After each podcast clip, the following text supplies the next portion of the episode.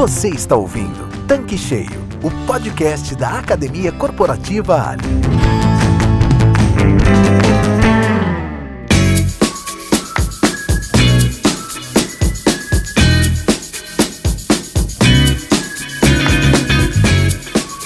Olá, sejam bem-vindos ao Tanque Cheio, o podcast da Academia Corporativa Ali. Eu sou a Karen Rodrigues, a head da Universidade Corporativa da companhia.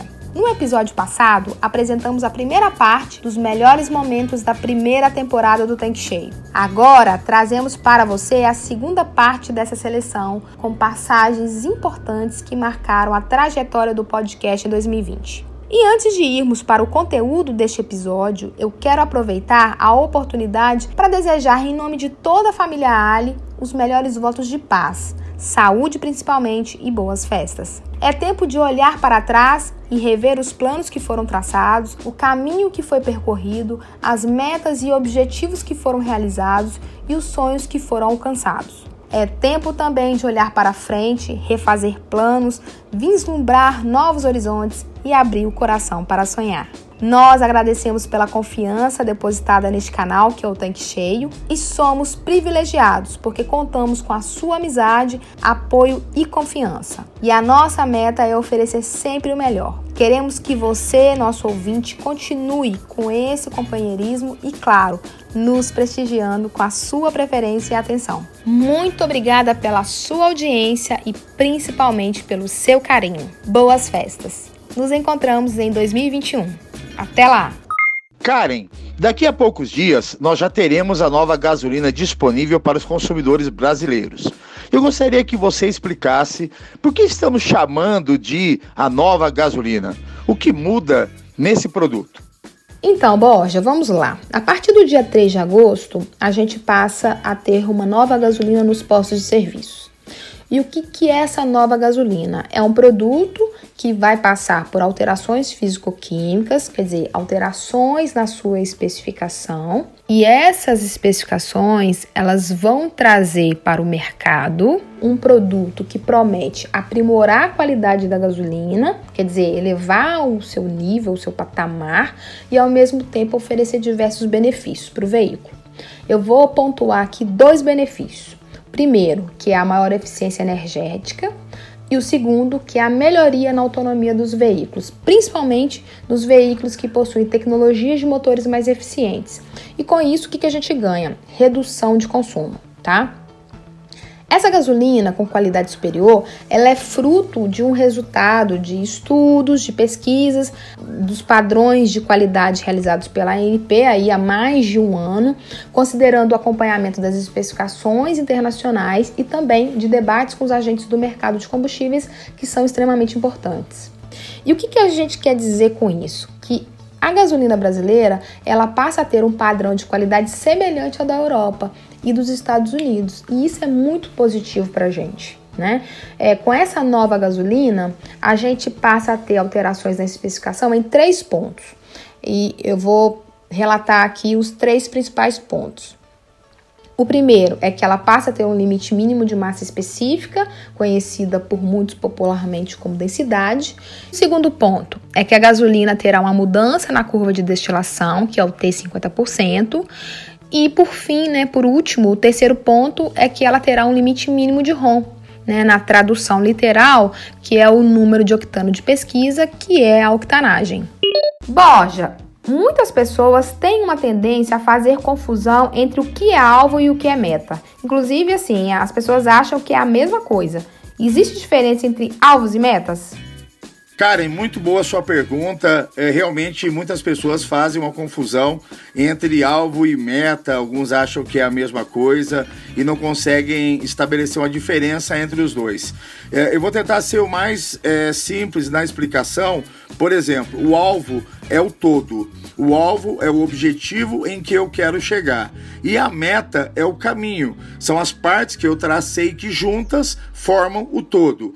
Por exemplo, eu vou rodar 600 quilômetros em uma viagem. Esse é meu objetivo, esse é o meu alvo. E eu programei parar a cada 200 quilômetros para eu descansar. Isso é uma meta. Então, a minha meta, quando eu atingir as minhas três metas, eu fiz o meu alvo total. Por exemplo, falando em números, o alvo do posto anual é vender 1.200. Qualquer coisa, tá? Estabelecer um alvo anual de 1.200. A meta, ela pode ser mensal, ou seja, cada mês vender 100. Eu fazendo a minha meta mensal de 100, eu atinjo o meu alvo anual de 1.200, ok? Ficou claro, mas como que os revendedores podem estabelecer seus alvos e metas? Como que é isso na prática? Olha, na prática, ele deve definir critérios e estabelecer um padrão para isso. Eu vou dar três sugestões que juntas podem ser um bom caminho para o alvo de um posto ou de uma loja. O primeiro, indicadores externos. Que ele busque, junto a anuários ou publicações do setor, números e valores de referência, para que ele entenda se a sua performance da loja ou do posto estão dentro desses critérios. O segundo, a venda do mesmo período no ano anterior. Ele deve checar como foi seu resultado de vendas no ano anterior e assim estabelecer o alvo, buscando igualar ou superar esse número. Mas estar sempre atento a exceções que podem interferir nesse resultado. Por exemplo, a pandemia ou grandes eventos esportivos na sua região e assim por diante. O terceiro, o potencial do posto ou da loja. Ele deve ter a clareza do potencial do seu negócio e estabelecer o seu alvo dentro dessa expectativa. Com tudo que você falou, Cláudio, a gente percebe que é muito mais que atender, é muito mais que encantar, é abraçar o cliente. Qual é a diferença entre atendimento e acolhimento? Karen, a diferença é gritante entre atendimento e acolhimento. Eu não sei se você conhece, acredito que sim, e acho que boa parte dos nossos ouvintes também conhece, o Joseph Klimber. Joseph Klimber era um personagem de um grupo de teatro. Ele fez uma sketch famosa que tem no YouTube, em que uma parte dessa, desse, desse vídeo, dessa sketch, ele falava assim: Oi, tudo bem? Como vai? Oi, tudo bem? Como vai? De uma forma bem mecânica, bem robotizada. Eu posso dizer o seguinte: isso é um atendimento. Oi, tudo bem? Como vai? Então eu estou falando oi, eu estou falando bom dia, eu estou oferecendo um produto para o cliente, seja um combustível aditivado, seja um óleo lubrificante, seja um produto da sua loja de conveniência. Eu estou atendendo esse cliente. Eu estou falando obrigado, volte sempre, eu estou entregando a nota fiscal e pronto. Então isso é um atendimento? Sim, a grosso modo isso é um atendimento. É um atendimento que encanta? Não. É um atendimento automático. Se você hoje for chegar para algum especialista em atendimento e perguntar isso é um atendimento, ele vai falar sim, está correto. Ah, você está fazendo uma saudação, você está fazendo uma sugestão de venda, você está desejando o retorno do cliente, está entregando o cupom fiscal, ok. Só que como a gente viu antes, nós queremos evangelizadores da nossa marca. Então não basta mais só o atendimento e o que diferencia o atendimento do acolhimento começa com um sorriso de verdade, com um sorriso espontâneo. A gente já falou de sorriso algumas vezes, a gente sabe que o sorriso é alguma coisa fundamental quando a gente quer encantar o cliente e sempre vem aquela pergunta: sorriso se treina? Não, sorriso não se treina. Para você hoje oferecer um sorriso que encante, para você hoje oferecer um sorriso que seja a base de uma atitude de acolhimento, você tem que contratar uma pessoa que tenha no seu DNA a verdadeira vontade de um sorriso encantador. Então hoje, quando a gente fala de sorriso, a gente fala de um grande lubrificante social. Porque um verdadeiro sorriso, Karen, ele reduz o estresse do ambiente, ele melhora o bem-estar da pessoa que está sorrindo e da pessoa que está recebendo esse sorriso. Ele molda a forma como a gente leva a vida. Ele nos torna mais flexíveis, nos torna mais fortes. Você torna o seu mundo mais bonito quando você tem um sorriso que vem de dentro, quando você tem um sorriso de verdade. Então o acolhimento começa com esse grande sorriso. Depois do grande sorriso que vem de dentro, que é espontâneo, a gente passa para empatia. E a empatia é diferente de simpatia. Eu vou falar um pouco mais sobre empatia e simpatia. Mas antes de falar dos dois, eu quero falar da questão da promessa do serviço E toda promessa de serviço que começa com acolhimento, ela tem implicações práticas. Né? Então, quando a gente fala, por exemplo, ah, prometemos uma bebida perfeita, sempre. Se não tiver, a gente vai fazer de novo, até você, cliente, ficar satisfeito. Eu vou deixar aqui uma provocação no ar. Quais serão as implicações práticas de eu dizer que a bebida do cliente tem que ficar perfeita e se não tiver, eu vou fazer novamente? até que esse cliente fique satisfeito. Cláudio, você comentou sobre a empatia. Essa é uma palavra que vem sendo muito comentada, mas talvez poucas pessoas entendam o que de fato essa palavra realmente significa. Como que podemos usar a empatia na prática? Bastante interessante a tua pergunta, porque eu deixei no ar uma provocação para os nossos e para as nossas ouvintes sobre a questão da bebida perfeita. E aí isso é um gancho ideal para a gente falar de empatia. Quando eu falo que o meu cliente vai receber uma bebida perfeita, primeiro, eu estou falando de limites e de promessas de operação. Então, se por exemplo você chegar e falar para mim, essa minha bebida não tá boa, eu como vendedor, vendedora, atendente de uma loja, eu vou poder fazer outra? ou eu vou ser repreendido pelo meu gerente, pela minha gerente? Até onde eu posso ir para fazer com que o cliente realmente se sinta acolhido? Então a gente tem uma série de implicações práticas quando a gente fala de acolhimento do cliente, e aí eu me lembrei agora de um exemplo bem bacana que eu soube, né? Eu não participei, mas me contaram, eu achei uma história muito legal, que uma menina num restaurante, na hora da família receber a conta, a, a menina que foi atender ela olhou para a garota, a garota muito sorridente, e falou assim: Nossa, você tem um sorriso lindo. Qual é o seu nome? E a menina falou Juliana. Aí ela pegou e fez a conta das letras do nome da menina. Então, J-U-L-I-N-A Juliana. Isso, foram sete. Né? Aí ela pegou sete balinhas essas balinhas de goma e entregou para a menina. A menina devolveu um grande sorriso. Isso é acolhimento do cliente? Sim, isso é acolhimento do cliente. Quais são as implicações práticas? Primeiro, a pessoa que entregou as sete balinhas tem que ter uma autonomia e saber quantas balinhas ela pode entregar, para quem que ela pode entregar, aquilo vai entrar no perdas e lucros da loja, ela vai tomar uma bronca porque fez aquilo, ela não tomou, ela vai ter que decidir qual o critério de entregar essas balinhas ali na hora. Ela certamente está acolhendo o cliente, ela certamente está encantando e ela tem que ter o poder, o empoderamento para ela poder exercer a verdadeira empatia com o cliente. Ah, por que, que eu dei essa volta para chegar na tua pergunta? Porque quando se fala de empatia hoje em dia, muita gente acha que empatia é solidariedade ou simpatia. É você se condoer, você compreender, você ser simpático. Não. Empatia é a ação de você se colocar no lugar do outro e agir do jeito mais correto possível em relação a isso. Ser empático é você lidar com os desejos do cliente de uma forma profissional.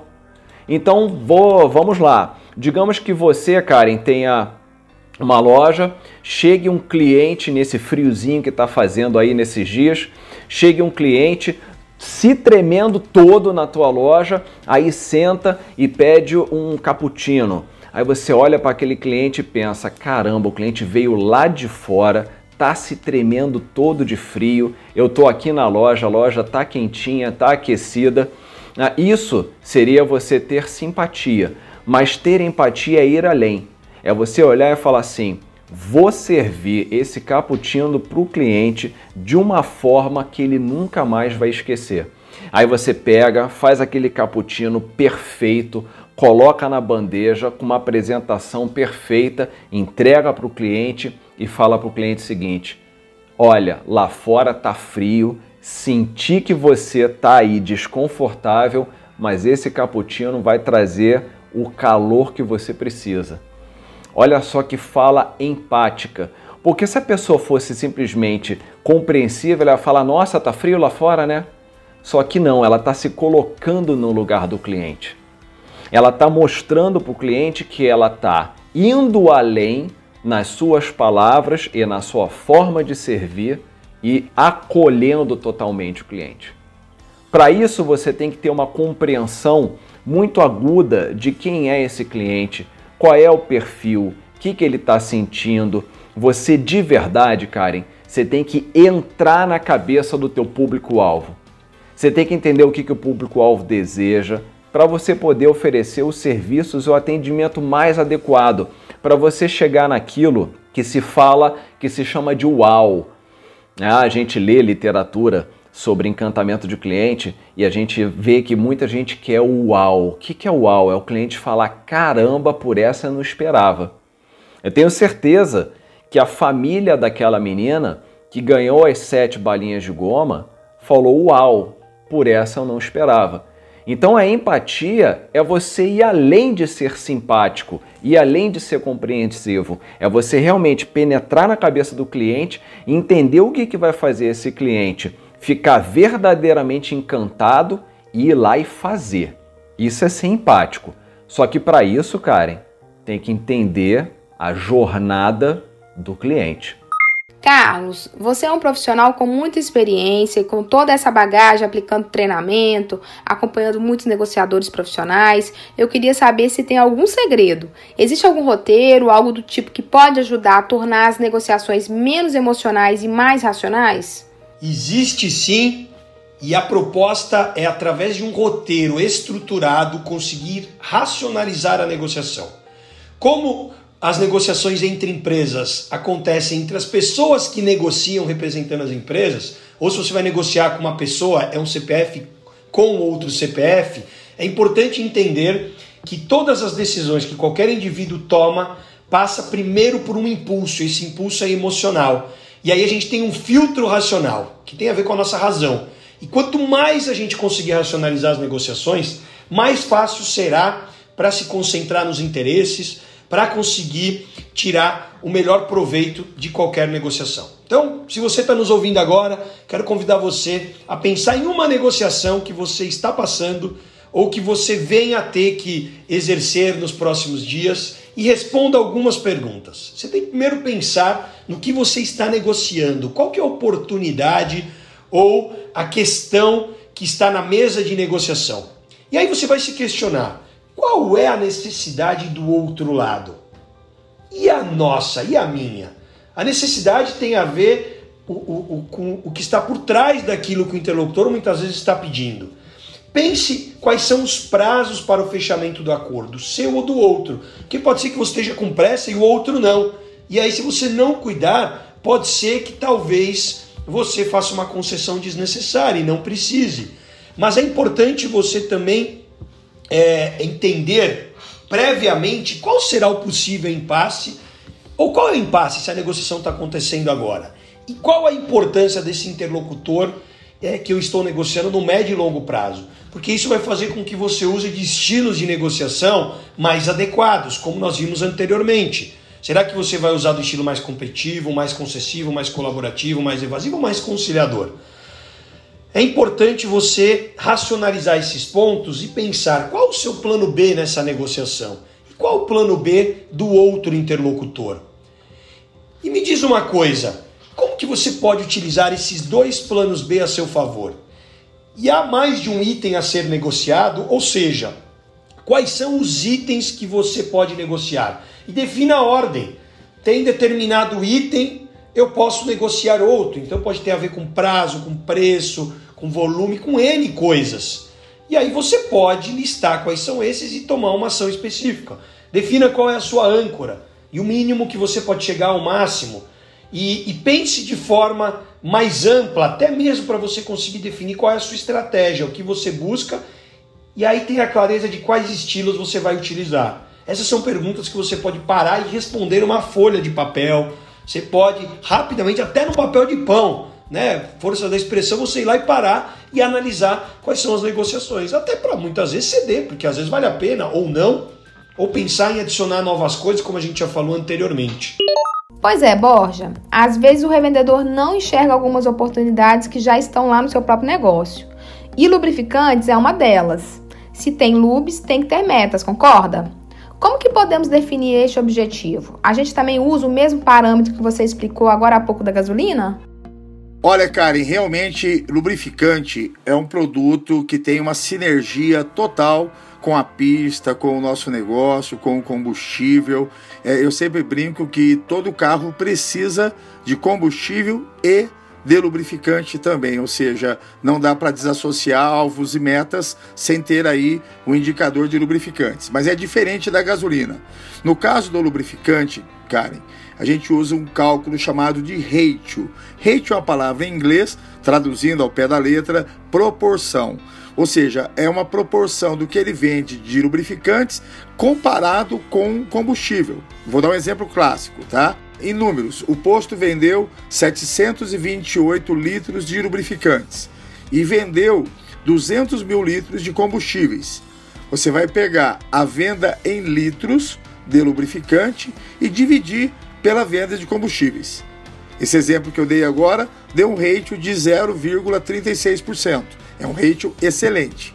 Os indicadores apontam que um ratio médio para posto de cidade é de 0,18 e de rodovia 0,22. Na minha opinião, um ratio ideal que o posto possa colocar até como meta é, para sua equipe é um ratio de 0,25. Agora tem uma coisa importante aqui, Karen, que vale frisar. É, esse cálculo de ratio é um cálculo de meta para o posto. Para a equipe de vendas, ou seja, para o frentista, para o trocador de óleo, essa meta vai ter que ser estabelecida em litros tá? O cálculo de ratio é para ele ver o potencial que ele pode vender. Mas na hora de eu levar lá para a ponta, para quem vende, não vamos falar em ratio nem em proporção. A gente vai dividir isso em litros e passar para a equipe a meta, a meta em litros. Então, o alvo do posto é ratio, a meta da equipe litros. Pois é, Rodrigo. E ouvindo você falar, eu queria entender uma coisa. Por quanto tempo o revendedor precisa armazenar as amostras e quais são as orientações adicionais sobre essa etapa que você pode compartilhar com a gente? Karen, essa etapa ela é facultativa. Quer dizer, o revendedor guarda as amostras se ele quiser. Entretanto, ele também assume a responsabilidade caso tenha algum problema de qualidade futura. Ah, e o porquê disso? Baseado na resolução da NP de número 9 de 2007, a Ali recomenda que o posto realize as coletas no ato do recebimento do caminhão-tanque de uma amostra de um litro, cada compartimento que contém o combustível a ser recebido, mantendo em seu poder aquelas referentes aos três últimos carregamentos de cada produto. Mas atenção, antes de coletar as amostras do caminhão-tanque pelo bocal de descarga, é muito importante realizar a drenagem de cada compartimento, justamente para não comprometer o resultado da análise. Isso vai garantir uma amostra mais fidedigna do combustível que está sendo recebido. É importante ressaltar que as amostras testemunhas deverão ser coletadas em frascos de polietileno de baixa densidade, na cor âmbar de 1 litro de capacidade, fechadas com batoque e tampa. E por fim, deverão ser acondicionadas no envelope de segurança fornecidos pela Ali. E de novo, o revendedor não deve permitir a descarga sem acompanhamento de um responsável do posto. Pois é, Mônica, até lembrei de alguns exemplos aqui que eu já vivenciei. É, por exemplo, quando eu vou na loja de conveniência e tá tocando aquela música, né, ambiente, que eles têm uma playlist super bacana, ou até mesmo algumas que me fazem lembrar a minha infância, né? Ou até mesmo quando eu vou num ambiente que tá ali assando aquele pão de queijo, aquele cheirinho que, tipo assim, me faz ficar ali naquele ambiente, ou me faz lembrar alguma coisa, dá aquele prazer de estar naquele lugar. Então, isso é realmente é, me marca como pessoa e eu acredito que isso também marca os nossos clientes quando vão às nossas lojas de conveniência. Karen, exatamente isso. Agora, só para complementar, ou melhor, assim, para a gente ampliar a visão sobre o que é experiência, o conceito de experiência para os dois autores que eu citei, esse conceito está dividido em quatro categorias, que é educativa, escape, que é a mesma coisa que fuga, estética, que é a mesma coisa que toda a parte visual, e, o, e a quarta aí, categoria entretenimento. E agora, Karen, eu vou apresentar, já que você me deu essa inspiração, né? Eu vou apresentá-las dando exemplos voltados para a revenda, ok? Então, bora lá. Quando esse, esses autores falam que é a categoria educativa, educativa né, educação está ligada aí à aquisição de novos conhecimentos. Um exemplo, o cliente participa ali, tá? de uma explicação sobre como aferir a qualidade do combustível. Isso é um processo de educação, isso marca o cliente para sempre. Ele não sabia nada sobre combustível, ele vai lá e aprende. A segunda categoria, esses autores eles falam que é escape ou fuga, quando a gente quer fugir do dia a dia, da realidade do dia a dia, onde você está afim de uma distração. Vou dar um exemplo agora de um posto que nós já visitamos, que eu achei esse posto bem interessante, tem outros também exemplos, né, mas eu vou ilustrar esse, que é um posto de beira de estrada. Achei tão bacana que tem um estar ali, tem um espaço exclusivo só para os caminhoneiros. Então percebe só aí, o cara tá viajando na estrada, né? A pessoa tá lá viajando, cansado, quer sair daquela rotina, ele quer escapar daquilo, quer uma fuga, ele quer uma distração. Chega nesse posto, tem lá uma mesa de sinuca, tem outros caminhoneiros, ele para ali para jogar. Olha que belo exemplo aí, voltado aí para o escape para a fuga. A terceira categoria, como eu falei, é a estética e o visual. E isso, quando a gente pensa na revenda, são as peças de comunicação. Como a gente precisa valorizar, né? O posto está com uma, com uma comunicação visual bem apresentada. Agora eu vou falar da equipe dos vendedores de pista, dos atendentes da loja de conveniência. Olha a importância do uniforme bem passado, o fardamento completo, banheiros limpos. Então, essa questão dos cinco sentidos e as questões dos cinco sentidos, e quando a gente fala estética e visual, você vê que alguns exemplos aqui que eu dei está ligado o visual está ligado também aos outros sentidos. E o quarto aí exemplo é o entretenimento. Mesma coisa, você chega na loja de conveniência, está cansado, para o seu carro, estaciona, está entre trabalho e outro, separa lá para dar uma relaxada, comendo seu pãozinho de queijo, pãozinho de queijo, né, citado, e aí você assiste uma televisão, tá passando um jogo, tá passando alguma coisa, isso é uma baita distração para a cabeça do cliente. Olha que interessante as dicas desses autores conhecidos assim no mundo inteiro pela questão da economia da experiência. As quatro experiências mais ricas né, de empresas que aderem esse modelo abrangem os quatro aspectos em todas essas categorias. E aí eu vou dar o exemplo dessa empresa que eu acabei de falar para você, que está envolvida aí, a parte educativa, o escape, a estética e o entretenimento, que é a Disney. Por isso que ela consegue ser até hoje há anos uma referência quando se trata em experiência, porque ela consegue de uma vez só aplicar essas quatro categorias. Eu fico refletindo aqui, o fundamental é a gente planejar a experiência do cliente. E eu também penso assim que a conscientização dos impactos das ações, elas são muito importantes. Quer dizer, quando você faz uma ação, o dono da revenda ele precisa prestar atenção quais são as reações que você quer aguçar. Isso tudo é muito intencional, não pode ser algo aleatório. Por isso que eu estou citando aí que tem que ter planejamento mesmo.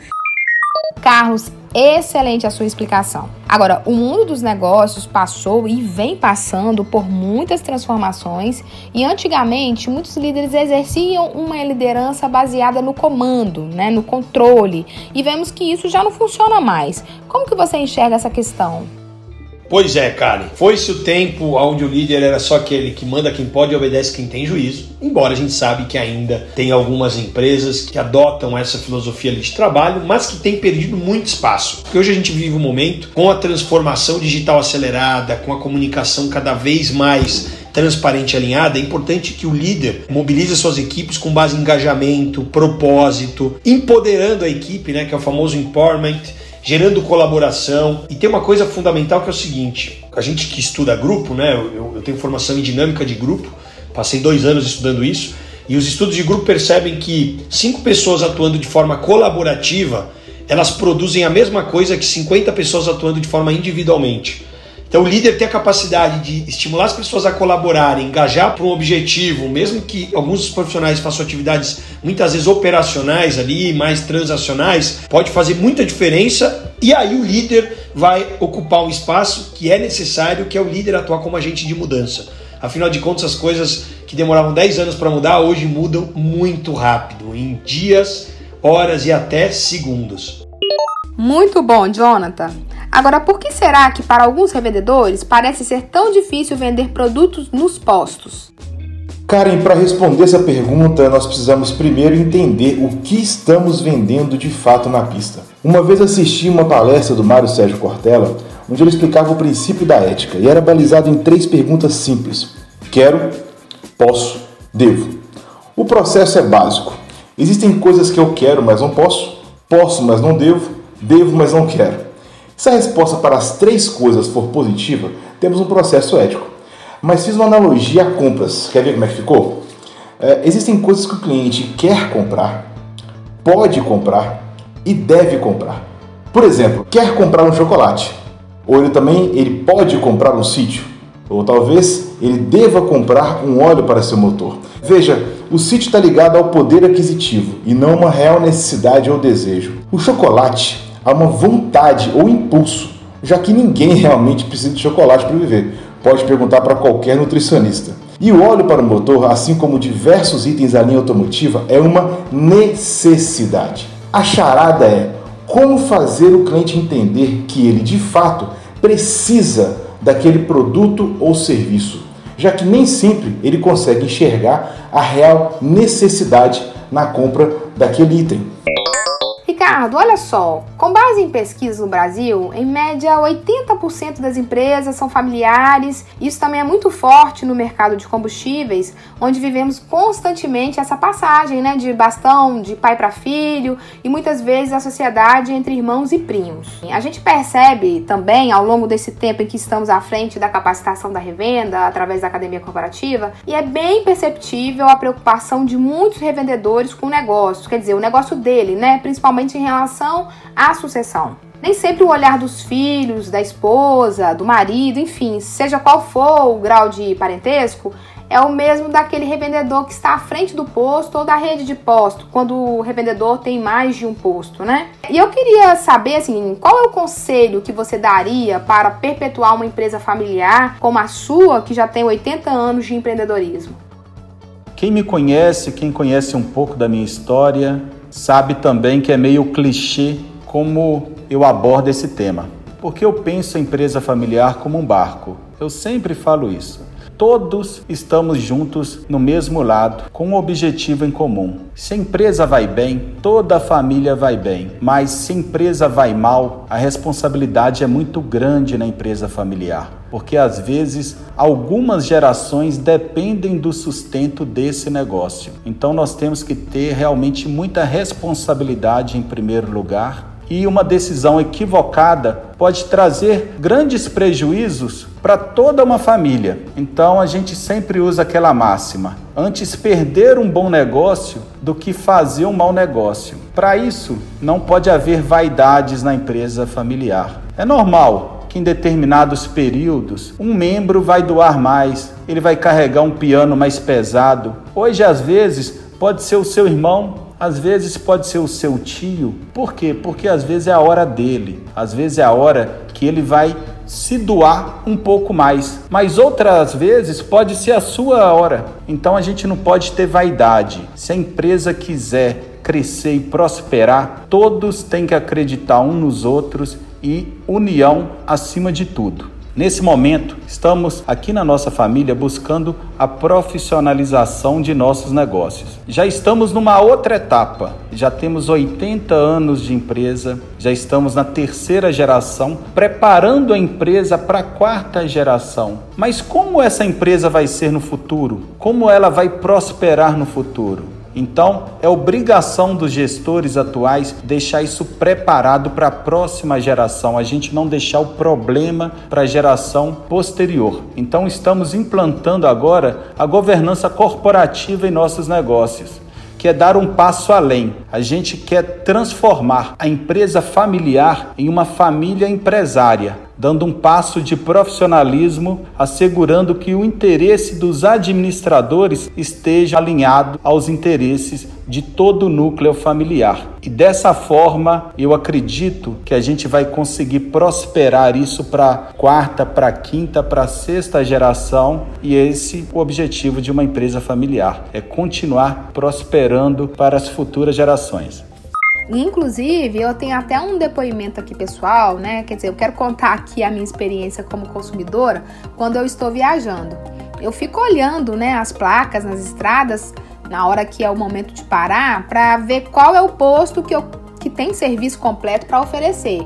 Porque a gente pensa em descansar, mas eu quero descansar em um posto que tem um local aconchegante mesmo, que tem uma boa estrutura de banheiro, né? Que tem opções de alimentação, que vão muito além do abastecimento. E claro, eu imagino que com os caminhoneiros seja a mesma coisa. A estrada ela já é cansativa demais para parar em qualquer posto, porque ali é uma forma de você descansar não só o corpo, mas também a mente.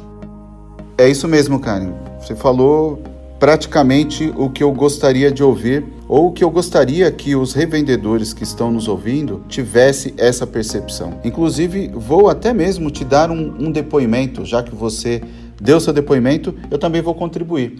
Em uma época, eu estava com um colega de trabalho e nós estávamos na rodovia aguardando qual seria o próximo posto para poder fazer uma refeição. Passamos por um posto, passamos por outro, eu falei: "Poxa, mas você não pode parar aqui, você tem algo específico?". Ele falou o seguinte: "Carlos, eu vou parar num posto onde que sempre que eu passo tá cheio de caminhão.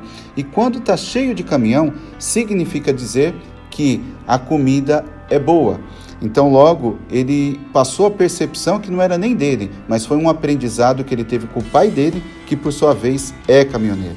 Então, isso é um reflexo que o revendedor tem que entender que a experiência do cliente ela tem que ser completa.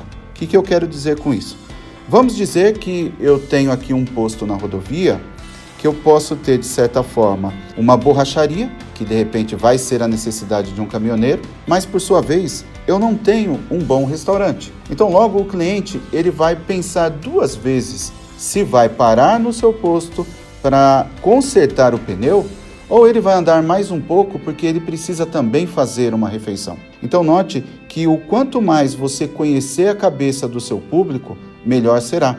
Por isso que é importante você ter ali um complexo de soluções dentro do seu posto de rodovia para que a experiência desse cliente que está ali consumindo né, o tempo dele nas soluções que você tem a oferecer sejam completas. Como, por exemplo, eu vou dar dicas aqui para o revendedor que de repente busca algum tipo de alternativa. Como, por exemplo, pousadas, autopeças, borracharia, funilaria, molas, oficinas, um mini shopping, algo que você realmente saiba que vai atender tanto um veículo de passeio, caso o seu posto seja misto, ou por sua vez que você atenda 100% das soluções mais próximas possíveis da realidade do caminhoneiro na estrada. Então o que você falou é muito interessante. E olha só, revendedor, lembre-se sempre que o segredo de você ter uma boa lucratividade dentro do seu posto é você otimizar o metro quadrado, ou seja, quanto mais receitas você gerar por metro quadrado, melhor no final das contas será a sua lucratividade. Então acredito que esse pool né, de serviços disponíveis para o, o seu cliente pode ajudar muito, não somente no ticket médio do seu posto, nos serviços agregados, como também na experiência do cliente que está ali na estrada todos os dias. Carlos, existe uma ferramenta que estuda as relações interpessoais chamada de janela de Johari. Você pode comentar um pouco sobre isso para gente? Claro, Karen. E é bem interessante ter uma visão sobre a janela de O'Harry, porque ela nos ajuda a perceber como que as pessoas se relacionam de forma interpessoal. E essa, essa janela foi criada por Joseph Luft e Harry Ingman, que eles perceberam que as pessoas quando iam se relacionar umas com as outras, elas tinham coisas que elas sabiam sobre elas e que ninguém sabia. E tinha coisas que algumas pessoas veem nas outras que as pessoas não percebem. E aí eles criaram lá um modelo de quadrantes, chamaram lá de zonas, quatro zonas, eu queria falar sobre elas. Uma delas é a zona pública, é aquilo que você sabe sobre você e todo mundo sabe. Mas tem uma zona que é a zona cega, que tem coisas que as pessoas veem em você e você não enxerga. Sabe aquela pessoa que não está com um bom hálito? Ela não percebe, mas se ninguém falar para ela, ela não vai perceber. Talvez ela tenha que ir no dentista por algum motivo é aquela pessoa que acha que está se comunicando de forma adequada, que acha que está fazendo o atendimento da melhor forma possível, só que na verdade ela não percebe, ela não consegue se enxergar, porque aquilo é cego. E aí precisa de alguém para dar um feedback e tornar aquilo que é cego público. E tem a zona privada, que é aquilo que a gente sabe sobre a gente, a gente enxerga no outro, mas se a gente não falar, a pessoa não vai perceber. E tem a zona oculta, que é aquilo que a gente não sabe sobre a gente e as outras pessoas também não sabem. Mas eu não estou aqui para dar aula sobre teoria né, da janela de Joe Harry. Mas eu queria falar um pouquinho sobre duas coisas, que é o que gera desenvolvimento de uma equipe, que é a exposição e o feedback. Tornar aquilo que você observa exposto para o indivíduo e ele receber feedback, ter pessoas que dão e recebem feedback. A gente cria o que a gente vai chamar aqui de zona de desenvolvimento. Ter uma equipe que está aberta a dar e receber feedback vai fazer com que as pessoas evoluam muito mais rapidamente ali no próprio dia a dia de trabalho. Bacana, Vitor. Eu confesso que eu estou bem impressionada com tudo que eu já conheci até agora da Livelo, mas eu gostaria que você falasse um pouco mais para a gente deste programa. Então, Karen, a Livelo hoje é o maior programa de recompensas do Brasil. A gente tem mais de 20 milhões de clientes cadastrados em nossa plataforma, que tem acesso a um catálogo com mais de 800 mil itens entre produtos, serviços e experiências. Como o Vitor falou pra gente, a Livelo possui mais de 20 milhões de clientes, todos eles juntando, acumulando pontos e os trocando nos estabelecimentos parceiros. Imagina só o tanto de gente que não vai poder usar esses pontos no seu posto Ali. Nossa, Fernanda, eu estou impressionada. É bastante coisa, né, gente?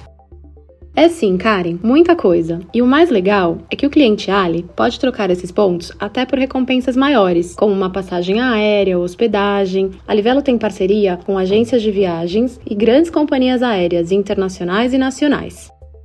Gente, isso tudo é sensacional. Agora, Carol, vamos lá. Conta pra gente. E para os nossos revendedores Ali, quais são as vantagens? Porque tem que ter vantagem para todo mundo, né? Com certeza, Karen. A Fernanda e o Vitor nos contaram os grandes números da Livelo. E este sim é um dos grandes valores da nossa parceria. Ter dois dos principais bancos e todas essas opções de acúmulo e resgate é que tornaram o nosso programa tão especial. O nosso cliente ele pode acumular e resgatar pontos Livelo nos nossos postos, seja no abastecimento ou em serviços de loja de conveniência e troca de óleo. E esses pontos ainda podem ser gerados na Ali ou em outros varejos. Para vocês terem ideia, em poucos dias de parceria anunciada, nós tivemos mais de 280 adesões e em quase 200 cidades. É o programa Clube Ali mais Livelo em todo lugar. Puxa, Carol, ouvindo você contar que em tão pouco tempo vocês tiveram esse número de adesões, é porque realmente é um grande diferencial.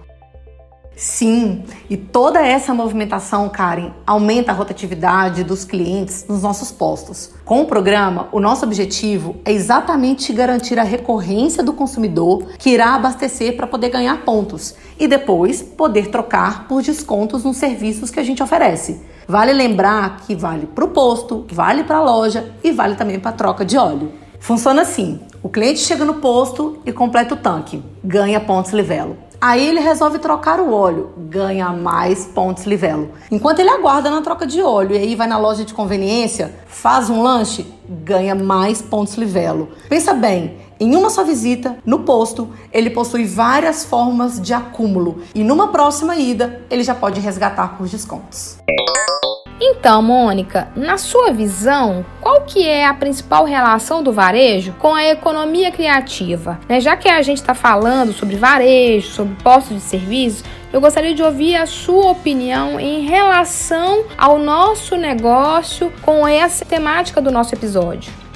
Bem, Karen, na minha opinião, o setor varejista tem grande potencial na economia criativa, porque ele tem muitas oportunidades para criar soluções para o cliente, principalmente se tratando aí de oferecer novas experiências. Então a gente para aqui para pensar. O varejo ele tem uma grande interação com o cliente. Essa interação é muito intensa. Você tem a loja aberta, você tem a tua pista aberta para o cliente, é um entra e sai. Então assim, essa relação é muito intensa. E a partir do momento que você está ali na pista, que você está na tua loja, você percebe uma insatisfação do cliente, você pode e deve mudar com uma agilidade muito grande, com grande rapidez. Então, acho que o varejo tem de fato uma grande oportunidade de criar, de inovar em função da agilidade, porque a gente está falando muito voltado em serviço, muito voltado para a necessidade do cliente. Então, no meu ponto de vista, essa resposta aí, Karen. Agora, eu gosto muito de uma frase, eu, eu tinha citado agora há pouco Flórida, que ele fala das classes, da classe criativa, né, da economia criativa.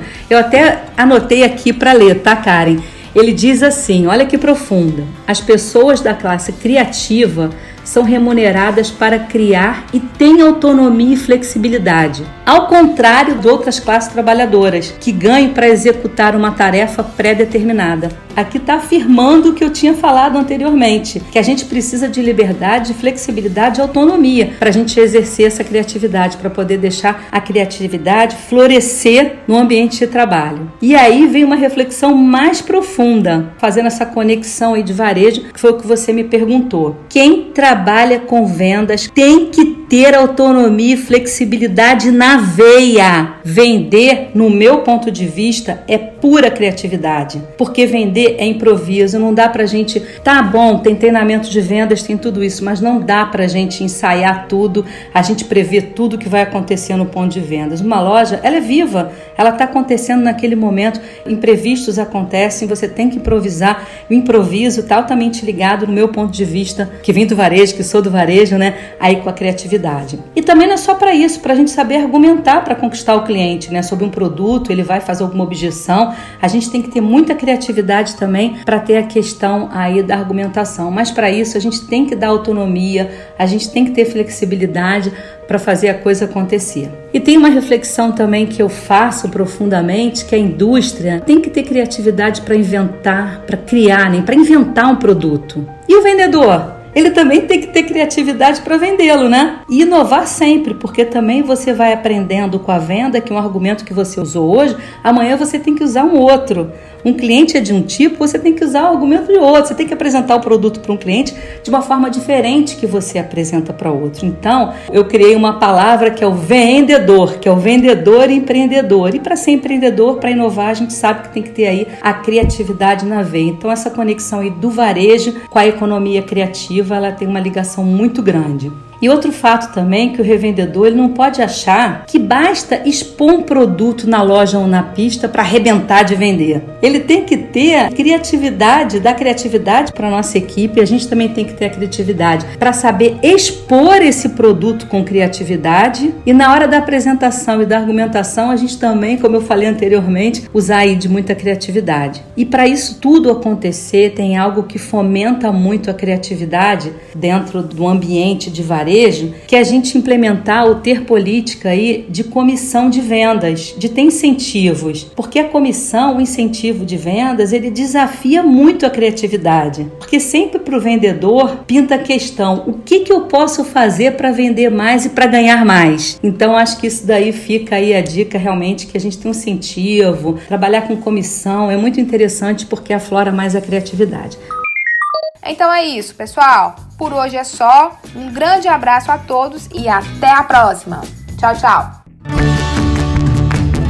Você acabou de ouvir Tanque Cheio, podcast da Academia Corporativa Ali. Para acessar este e vários outros conteúdos exclusivos, acesse globiale.com.br e complete seu tanque com conhecimento que gera resultado.